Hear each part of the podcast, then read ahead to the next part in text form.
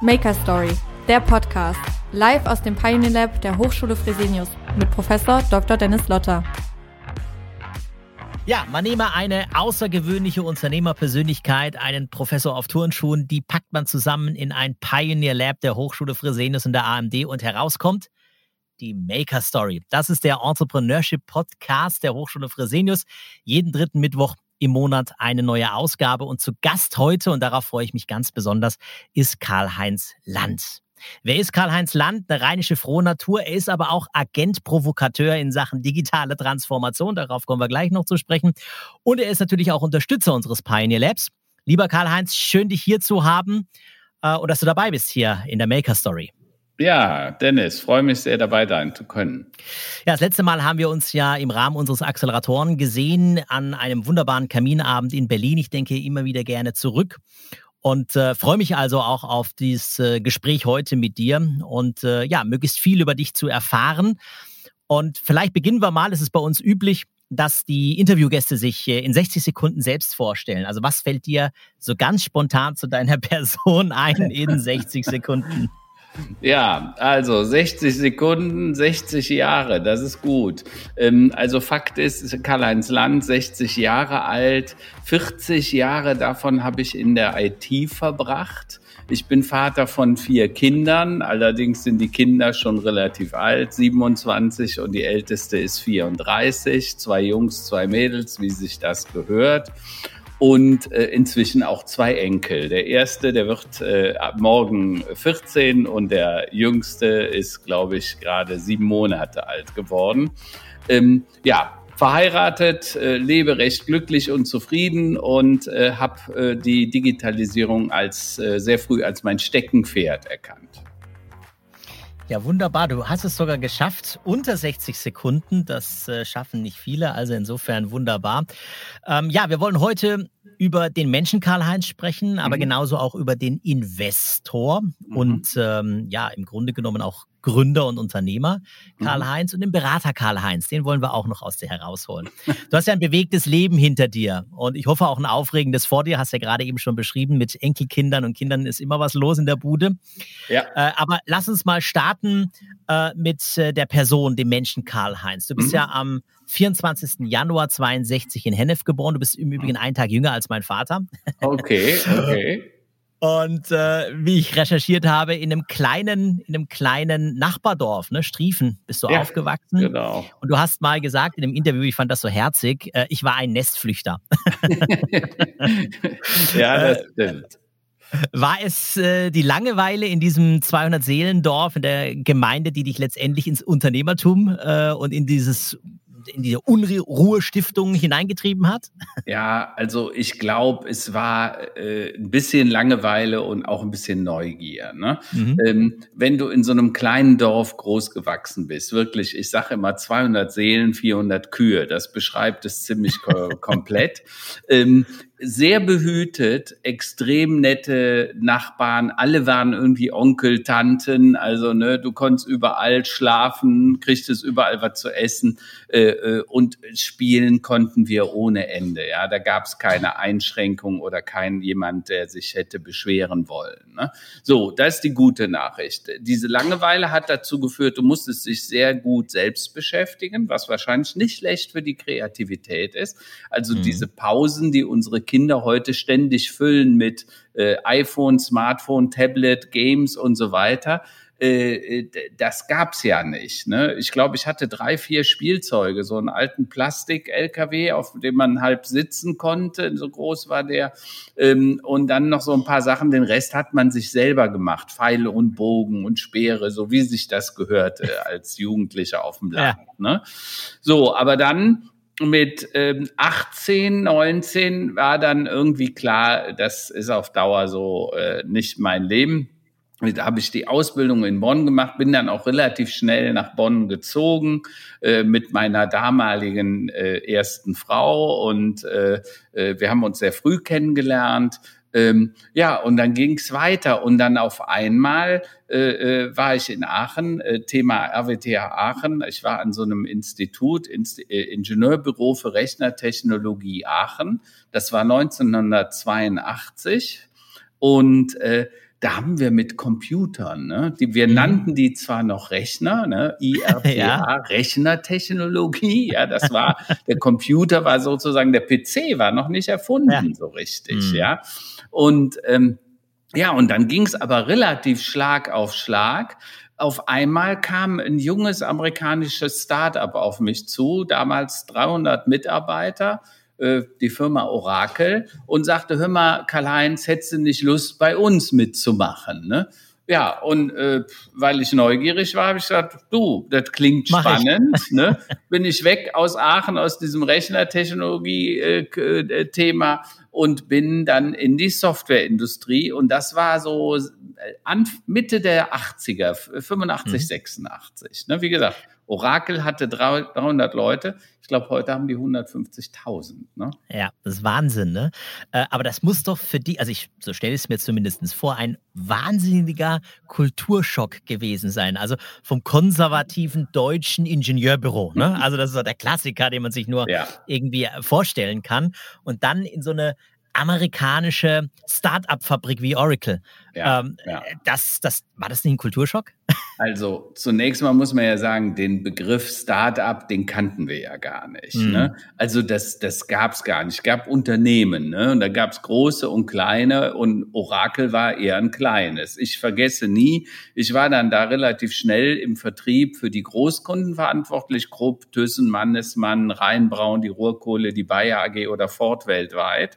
Und äh, die haben uns ausgelacht am Anfang. Ne? Die sagten, was seid ihr denn? Also wir wissen doch gar nicht, ob es euch morgen noch gibt. Ja, sollen wir mhm. wirklich mit eurer Technologie? Ne, heute brauche ich ja nicht zu sagen, wer gelacht hat am Ende. Ja. ja. mit, ne, wenn du dir die Bewertungen der, der Großen mal nimmst äh, und heute die Bewertungen von Oracle oder Microsoft, Apple dagegen stellst, äh, die sind ja gar nichts mehr wert im Verhältnis. Ja. ja.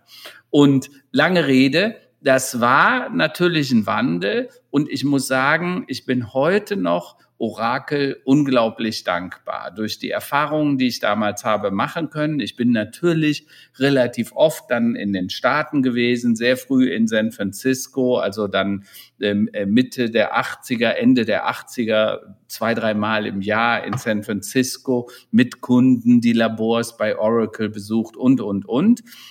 Und das war spannend.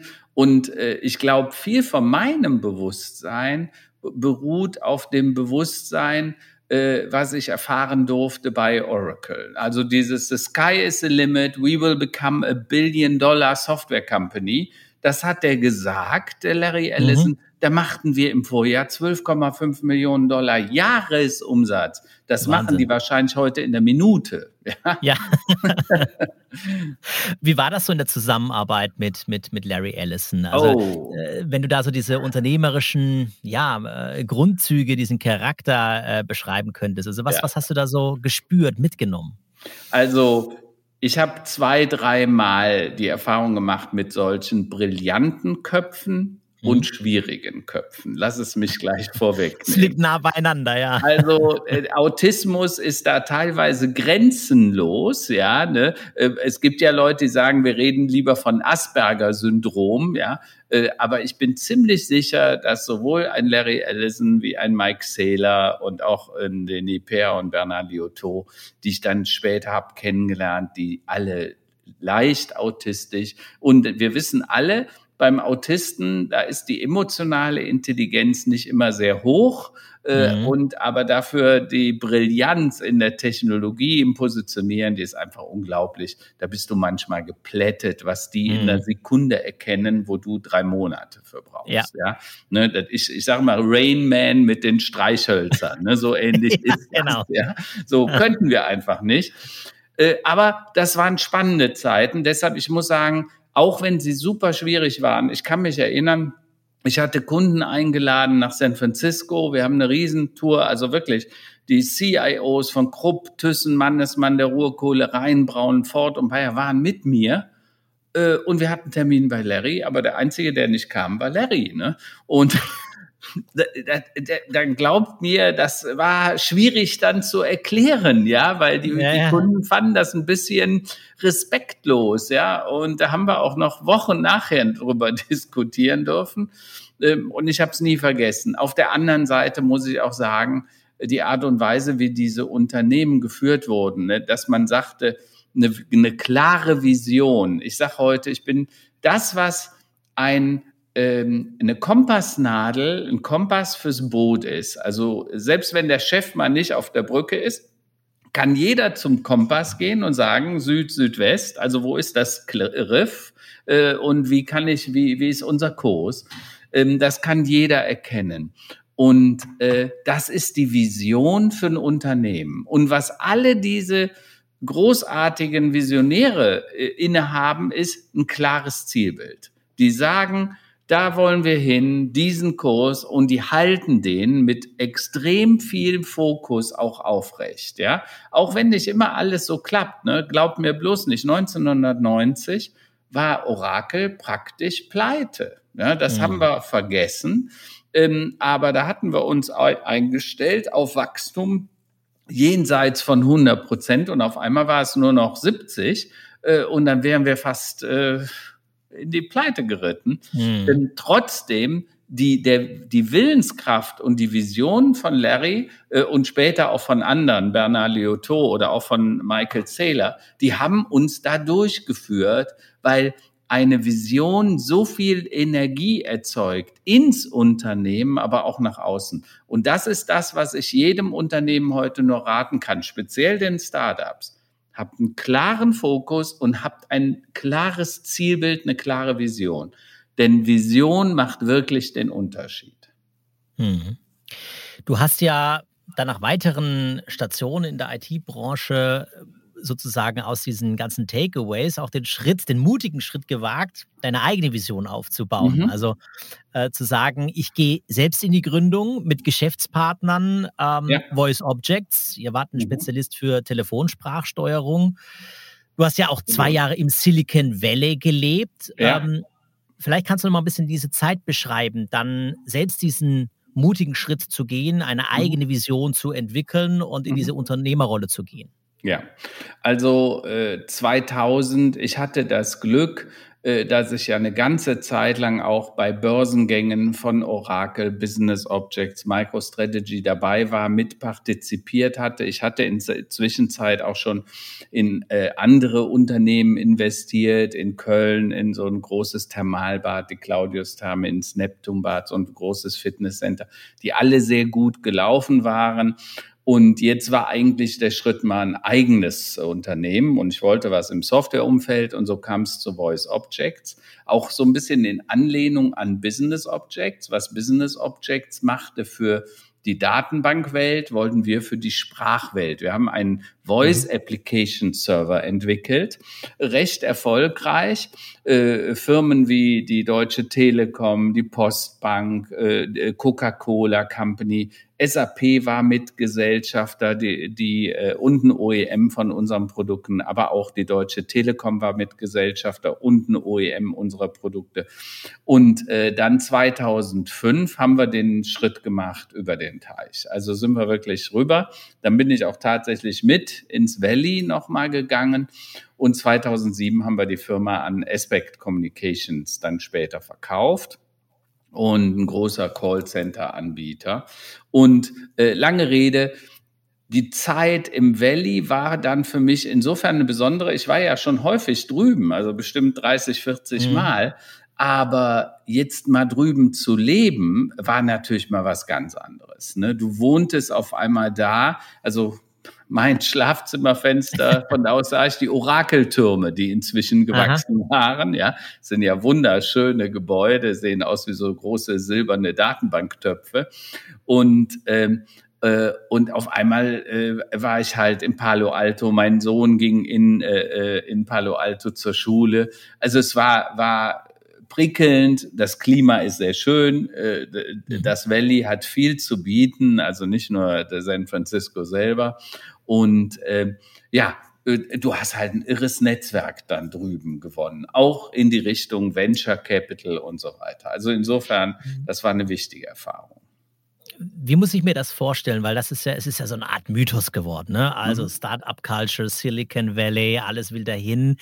Mhm. Ähm, ist das wirklich so und ist es wirklich ähm, auch wesentlich einfacher, an Kapital zu kommen, Netzwerk aufzubauen mhm. oder ist da, ist da auch viel Mythos dabei? Also ja. ich kann es noch nicht ganz greifen. Ja, also ja. insofern würde mich da deine ja, Erfahrungen sehr interessieren. Also erstens, ich fange hinten an. Ja, es ist deutlich einfacher an Kapital zu kommen. Warum? Äh, Venture Capital, also Riso Risikokapital, ist auch wirklich Risikokapital. Du hast doch nicht nur die Venture Capitalists, du hast doch auch viele Angel Capitalists, also äh, äh Seed Financiers, die in frühen Phasen helfen. Und das sind dann oft die Leute, die selber schon relativ viel Geld gemacht haben. Das sind also Unternehmer, die selber ihre Unternehmen schon verkauft haben. Und von daher hast du natürlich A, viel mehr davon. Ne? Jetzt denk alleine mal die, die schiere Anzahl der Leute, die da im Venture Capital sitzen, aber auch äh, Angel-Investoren. Da gibt's äh, Faktor 100, in manchen Bereichen Faktor 1000 gegenüber Deutschland. Mhm. Äh, und die haben halt alle schon mal Geld verdient. Ne?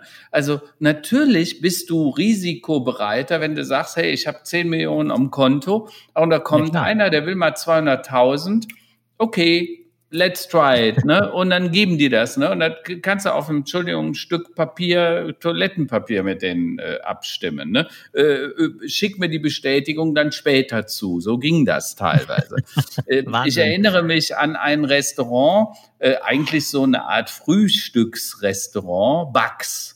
Das war oben in den Bergen, überhalb von, oberhalb von Mountain Views.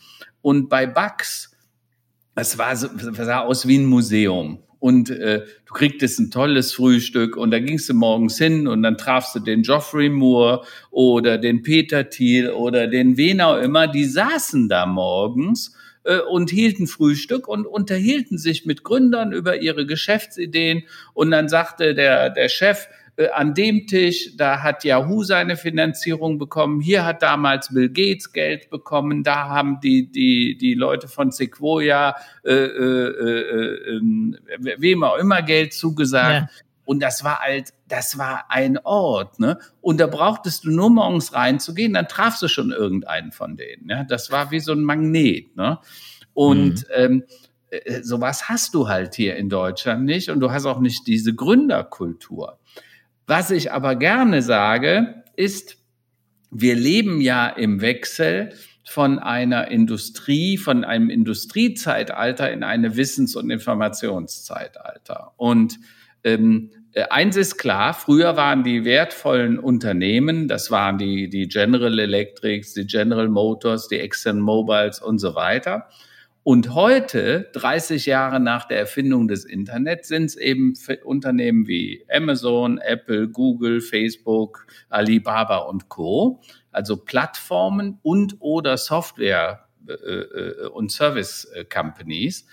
Und die sind 100, manche tausendmal mehr wert, wie die anderen jemals wert waren. Das muss man vorstellen. Mhm. VW ist heute irgendwie 90 Milliarden wert äh, aber eine Apple ist 2900 Milliarden wert oder äh, Google ist 1900 Milliarden wert. Einfach nur mal, um die Dimensionen äh, sich klar zu machen. Ähm, und eine Google hat letztes Jahr 190 Milliarden nur mit Anzeigen gemacht. Ne? Das mhm. war das Geschäft, was früher den Zeitungen gehörte. Ne? Eine Zeitung, Zeitung hat früher den Anzeigenmarkt für Häuser, für Autos, für Stellenanzeigen. Das haben die beherrscht. Das gehörte denen. Und dann kam ImmoScout, die haben in die Immobilien weggenommen. Dann kamen die Autoportale, äh, die haben in die Autos weggenommen. Dann kamen die Stepstones und äh, Dings und die Parships, die haben in die Partner. So, und so haben sich diese Unternehmen quasi dann aufgelöst, diffundiert in Branchen, die rein auf Software basierten. Und mhm. diese Entwicklung haben wir in Deutschland, in Europa schlecht oder gar nicht verstanden. Und das äh, äh tut uns heute leider weh, weil dadurch gibt es bei uns auch nur in Anführungsstrichen deutlich weniger Startups. Hm. Du sprichst ja gerade vor allen Dingen die Game Changer an, also mhm. Geschäftsmodellansätze, die disruptieren, die also wirklich Dinge radikal neu ja. denken. Und ähm, vielleicht ist das ja auch, ein, auch, ein, auch eine Kultur, die wir, die wir noch stärker ähm, hier denken müssen und provozieren müssen, in diese Game Changer-Rolle hineinzukommen. Du bist ja selbst ja auch äh, vielseitig Teilhaber und investiert. Ist das äh, bei deinen Beteiligungen, die du auch mit Neuland Ventures machst, ein Kriterium, dass du sagst, ähm, mir kommt es vor allen Dingen auf das Disruptionspotenzial und das Gamechanger-Potenzial an oder ja. Äh, spielt das keine Rolle für dich? Also es ist ein ganz wichtiges Kriterium. Ich sage immer, Neuland Ventures investiert immer dann. Also erstens, wir investieren nur mein eigenes Geld. Also es ist immer nur meins. Ich bin kein Fonds, der Geld einsammelt. Ne? Äh, allerdings lasse ich zu, dass andere mit mir investieren. Freunde, Bekannte, die einfach sagen, boah, coole Idee, kann ich da auch ein bisschen Geld reinmachen. Das macht mein Geld dann sozusagen härter. Das ist die Idee. Mhm. Ne? Auch wenn ich da sonst nichts von habe. Ähm, aber ich gehe nur rein, wenn wir A, den Markt verstehen, äh, wenn wir einen Beitrag in der Wertschöpfung leisten können, also bei der Positionierung, im Go-to-Market, mit meinem Netzwerk oder auch äh, mit Zugang zu neuem Kapital. Also manchmal, ich habe gerade in einem Unternehmen eine Runde von 4,8 Millionen, da habe ich quasi maßgeblich das Kapital zusammengetragen das Geschäftsmodell besteht, äh, disruptiert bestehende Modelle. Also das, was du Game Changer nennst. Darauf achten wir massiv. Und äh, das Unternehmen ist in der Regel noch in der frühen Phase. Aber es gibt schon ein Produkt, manchmal gibt es auch schon ein paar Kunden oder es gibt zumindest einen Prototypen. Äh, und das vorletzte Kriterium für mich ist dann immer, dass das Gründerteam exzellent ist und komplementär. Also ich investiere nicht nur in den Ingenieur, sondern in Teams. Also da ist ein guter Ingenieur oder Softwareentwickler, da ist ein guter Marketingmann und jemand, der den Laden auch leiten kann. Ne? Mhm. Und dann äh, auf Gründen der Skalierung natürlich meist in Plattform-Software-Geschäftsmodelle, äh, einfach weil da der Hebel am größten ist. Das sind so meine Kriterien, unter denen wir investieren. Und, und du nennst das ja auch Smart Money, ne? Also das heißt, in ja, deinem genau. Konzept genau. äh, gibst du mehr als Geld, ja? Genau, genau. Das ist tatsächlich so. Die Bewertung ist dann in der Regel bei uns auch ein bisschen geringer, aber dafür ist das, was wir tun, äh, auch in der Regel deutlich äh, höher im Wehr in der Wertschöpfung. Super.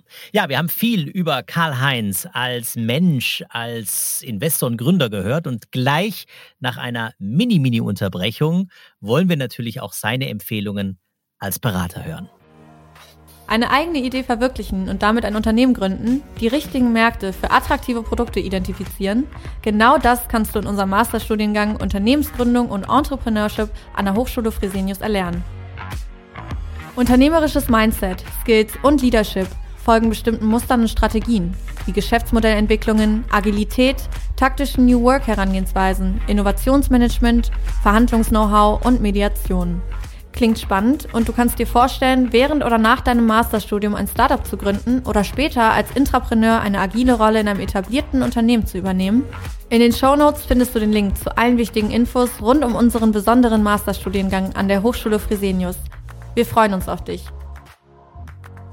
Ja, weit über 1000 Vorträge hast du gehalten vor Größen in Politik, in Wirtschaft. Du hast sieben Bücher geschrieben zum Thema Digitalisierung, 2006 zum World Economic Forum in Davos zum Technology Pioneer des Jahres gewählt.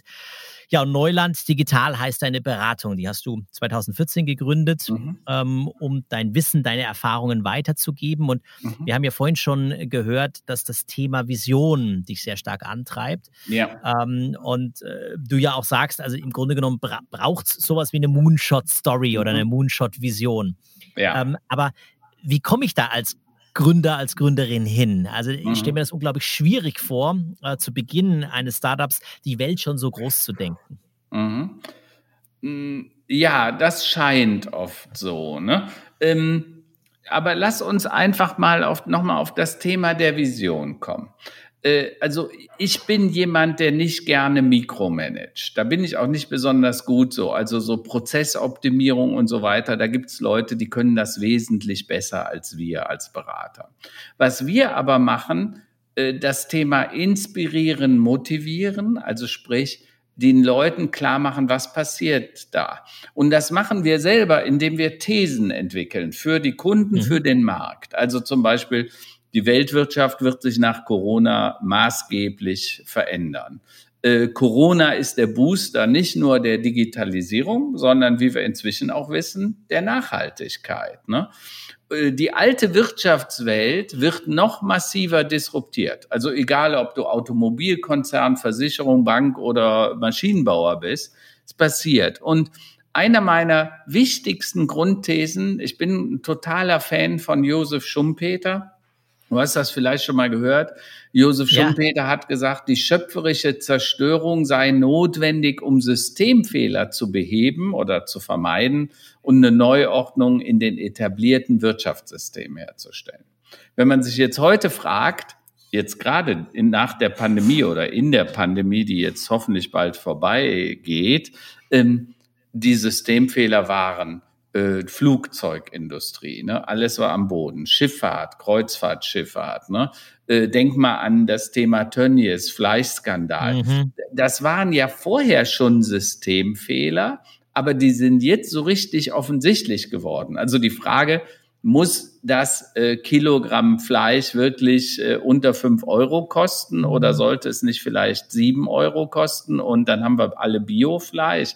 Muss das Ticket nach Malle, das Flugticket, wirklich 12 Euro kosten oder wäre das besser, wenn das 99 Euro kostet und wir fliegen mit synthetischen Kraftstoffen, äh, die CO2-neutral sind. Ne? Äh, also all die Fragen werden jetzt gestellt. Und mit den Arbeitsthesen versuchen wir vor allen Dingen, wir arbeiten sehr viel im gehobenen Mittelstand, also so Unternehmen 1000, 3000, 5000, manchmal auch 20.000 Mitarbeiter. Mhm. Und wir entwickeln Thesen für die, für ihr Kerngeschäft und gucken, wo konnte die Disruption herkommen? Also wo kommt der Angriff? Ne? Wie wirken sich Plattformen wie, denk mal an Airbnb, an Uber, ja. äh, auch an Facebook. Das sind ja alles Plattformen, die haben bestimmte Industrien massiv unter Druck gesetzt. Facebook, die Werbeindustrie, Airbnb, die Hotellerie und so weiter. Und wir überlegen uns dann, wie könnte ein Angriff in deiner Branche sein und was müsstest du tun, äh, um vielleicht aus dem Angriff, um die Energie zu nutzen, um selber eine Stärke daraus zu entwickeln. Äh, und das haben wir jetzt einige Male erfolgreich gemacht und haben dann Mittelständlern geholfen, komplett neue Geschäftsmodelle aufzubauen. Hm.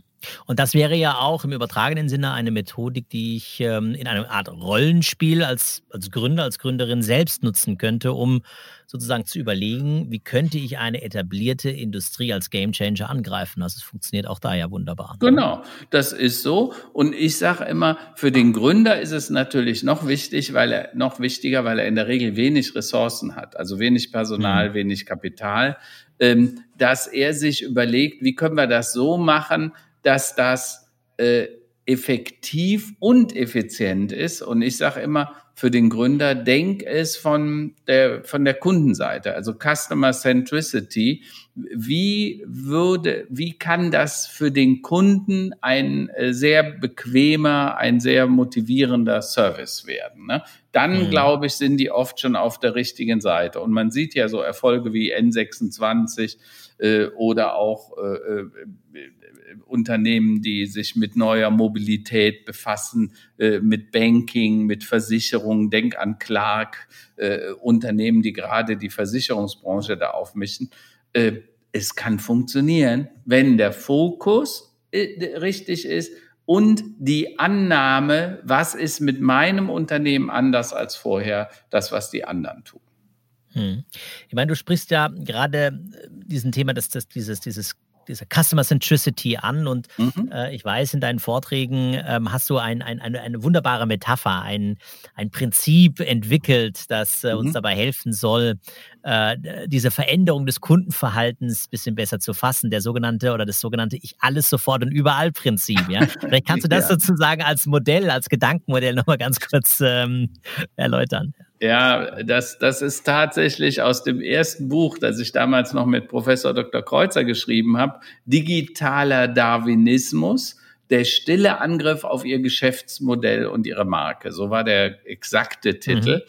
Und das war, äh, das haben wir geschrieben 2012, 2013 haben wir das geschrieben. Äh, dieses Buch, ähm, das hatte zwei Dinge zum Inhalt. Einmal, was passiert auf dem Markt für die Etablierten, weil wir wollten sagen, der stille Angriff, du siehst ihn nicht. Ne? Denk mal an, was hat Amazon da getan? Und der mhm. Handel, Neckermann, Otto, Quelle, die haben 30 Jahre zugeguckt, was Amazon tat. Und heute ist Amazon ein 500 Milliarden Dollar Umsatzunternehmen und Neckermann äh, Quelle äh, sind pleite, ja. So und äh, die sind Staub im Universum, weil zunächst war das ein Angriff auf die Marken, äh, auf die auf die Geschäftsmodelle und am Ende war es aber ein Angriff auf die Marken, weil wenn du pleite mhm. bist, interessiert die Marke keinen Mensch mehr. Kein Mensch, ja. So und das hat dann dazu geführt, dass ich gesagt habe, ihr müsst vom Kunden her denken und dieses Ich alles sofort und überall Prinzip, also das hieß ja nichts anderes, der Kunde möchte korrekte Ansprache, Personalisierung. Ne, der will nicht die Standardangebote, der will spezielle Angebote für sich. Ne? Äh, denk auch mal, wie du heute Autos konfigurierst. Die sind ja auch hochpersonalisiert. Ne? Ähm, das alles, der will natürlich Toppreise, größte Auswahl und äh, Service. Äh, aber der will das sofort, ne? der will nicht warten. Also wenn du das Auto dann bestellst oder die, das Sofa, dann willst du es auch möglichst heute Abend schon haben, ne? was nicht mhm. immer ganz einfach ist. Und äh, das alles unabhängig von Ort und Zeit, ne? weil äh, äh, egal wo du bist, willst du jetzt die Information. Und das liegt daran, dass die Gesellschaft eigentlich zu so einer Art Instant-Gesellschaft geworden ist. Also du willst ja auch nicht mehr den Börsenkurs äh, von einem Unternehmen in der Zeitung lesen, weil dann ist er ja immer schon veraltet. Spät, ja, du willst genau. den jetzt in Realtime. Und wenn dein Fußballverein ein Tor geschossen hat, dann willst du das möglichst eine Sekunde später auf deinem Handy sehen, damit du mit denen jubeln kannst, ja. So. Und so haben sich viele Dinge geändert aus Kundensicht, äh, und äh, Kundennutzensicht letztendlich. Und da kann ich sagen, da ist noch viel zu tun und der Hebel für junge Startups dort erfolgreich zu sein, der ist immer noch sehr hoch. Ja, bei uns in der Maker Story, lieber Karl-Heinz, ähm, zum Schluss ist es üblich, dass wir nochmal drei unternehmerische Prinzipien hervorheben, die ja sozusagen das ähm, äh, unternehmerisch geprägte Leben äh, ganz massiv beeinflusst haben. So mhm. natürlich auch die Frage an dich. Ähm, äh, ja, welche drei unternehmerischen Prinzipien fallen dir spontan ein, die dich so deine gesamte Laufbahn ähm, begleitet haben? Ja, also zum einen muss ich sagen, mich hat immer wieder geprägt das, was ich im Valley gelernt habe, dieses Think Big. Ne? Also du darfst ruhig klein anfangen, aber denk von Anfang an groß, hab eine Vision, hab ein Zielbild, ein Leitbild. Ähm, das zweite ist, äh, was sehr Kölsches, man muss auch Jünne können, ne? Also jetzt rein immer nur seinen eigenen Vorteil zu suchen, ist nicht äh, keine gute Geschichte. Man muss auch mit den anderen teilen, man muss die anderen mitnehmen, vor allen Dingen auch im Denken. Und äh, man muss Jünne können, heißt also auch wirklich mal was abgeben, ne? weil wer nur immer egomanisch für sich äh, äh, wer immer nur dem Geld hinterherläuft, da glaube glaub ich, läuft das Geld dann eher weg. Ne? ja. Und äh, das äh, äh, dritte Prinzip ist, denk positiv. Ne? Äh, ich habe es oft erlebt, dass äh, junge Firmen gute Ideen hatten, aber wenn dann dreimal irgendwie der Wind ins Gesicht geblasen hat, man hat drei Absagen erteilt, äh, dann wurden die selber negativ. Und ich habe dann immer gesagt, mein Lieber, wenn du oder meine Liebe, wenn du nicht dran glaubst, wer soll denn dann dran glauben? Soll dein Investor dran glauben? Soll dein Kunde dich überzeugen, dass das das Richtige ist? Also das heißt, think positive und äh, äh, ähm, bleib auch positiv. Ne? Lass dich nicht beim ersten Windstoß umfallen, umhauen, weil es wird viele Windstöße geben. Und glaub mir eins, auch ein Mark Zuckerberg oder ein Jeff Bezos, äh, die haben Hunderte, wenn nicht gar Tausende von Rückschlägen einstecken müssen. Ich habe Larry Ellison gerade gesagt, ne, 1990, als wir fast mhm. pleite waren, äh, mussten wir sehr trickreich uns Sachen einfallen lassen, wie wir äh, Nippon Steel dazu brachten, uns 200 Millionen noch zu geben. Ähm, und äh, das passiert in jedem Unternehmerleben. Äh, und es heißt halt, äh, Unternehmen kommt von Unternehmen. Also wir müssen was tun. Äh, und äh, wenn du den drei Grundprinzipien folgst, ein klares Zielbild, optimistisch sein und Großdenken, dann glaube ich, kann das auch oft was werden. Und das zeigt ja auch die Geschichte. Spannend, sehr, sehr spannend. Ja, ganz liebes Dankeschön an dich, äh, Karl-Heinz, dass du uns ähm, mitgenommen hast, äh, ein Stück weit auf deine Erfahrungsreise. Vielleicht mhm. zum allerletzten Schluss, wenn der ein oder andere noch weitere Inspirationen sucht, gibt es da irgendwie eine Quelle oder einen Tipp, wo du sagst, da mal reinschauen, auf diese Plattform gehen? Ähm, mhm. so gerade für junge Menschen im, im Gründerumfeld? Also ich bin ja ein totaler Fan von Veranstaltungen, denn sie denn wieder stattfinden, einfach A, um zu netzwerken. Ich rate zwar immer den Gründern, geht nicht dahin, wo alle Netzwerken, die alle Kontakte suchen, aber keiner was zu geben hat, sondern geht dahin, wo, wo auch jemand ist, der ein bisschen was geben kann, also sowohl Erfahrung oder Geld oder eben auch äh, äh wiederum Netzwerk.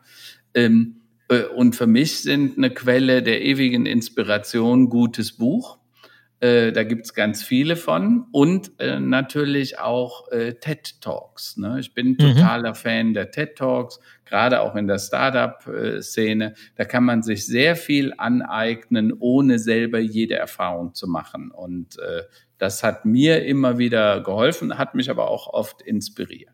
Ganz herzlichen Dank, Karl-Heinz. Dir wünschen wir noch weiterhin viel Erfolg, viel Freude mit den Enkelkindern und Kindern äh, und natürlich auch viel unternehmerischer Erfolg. Das war die Maker Story, der Entrepreneurship Podcast der Hochschule Fresenius. Wenn es euch gefallen hat, dann bitte liken und weiterempfehlen. Alles Liebe dir, Karl-Heinz.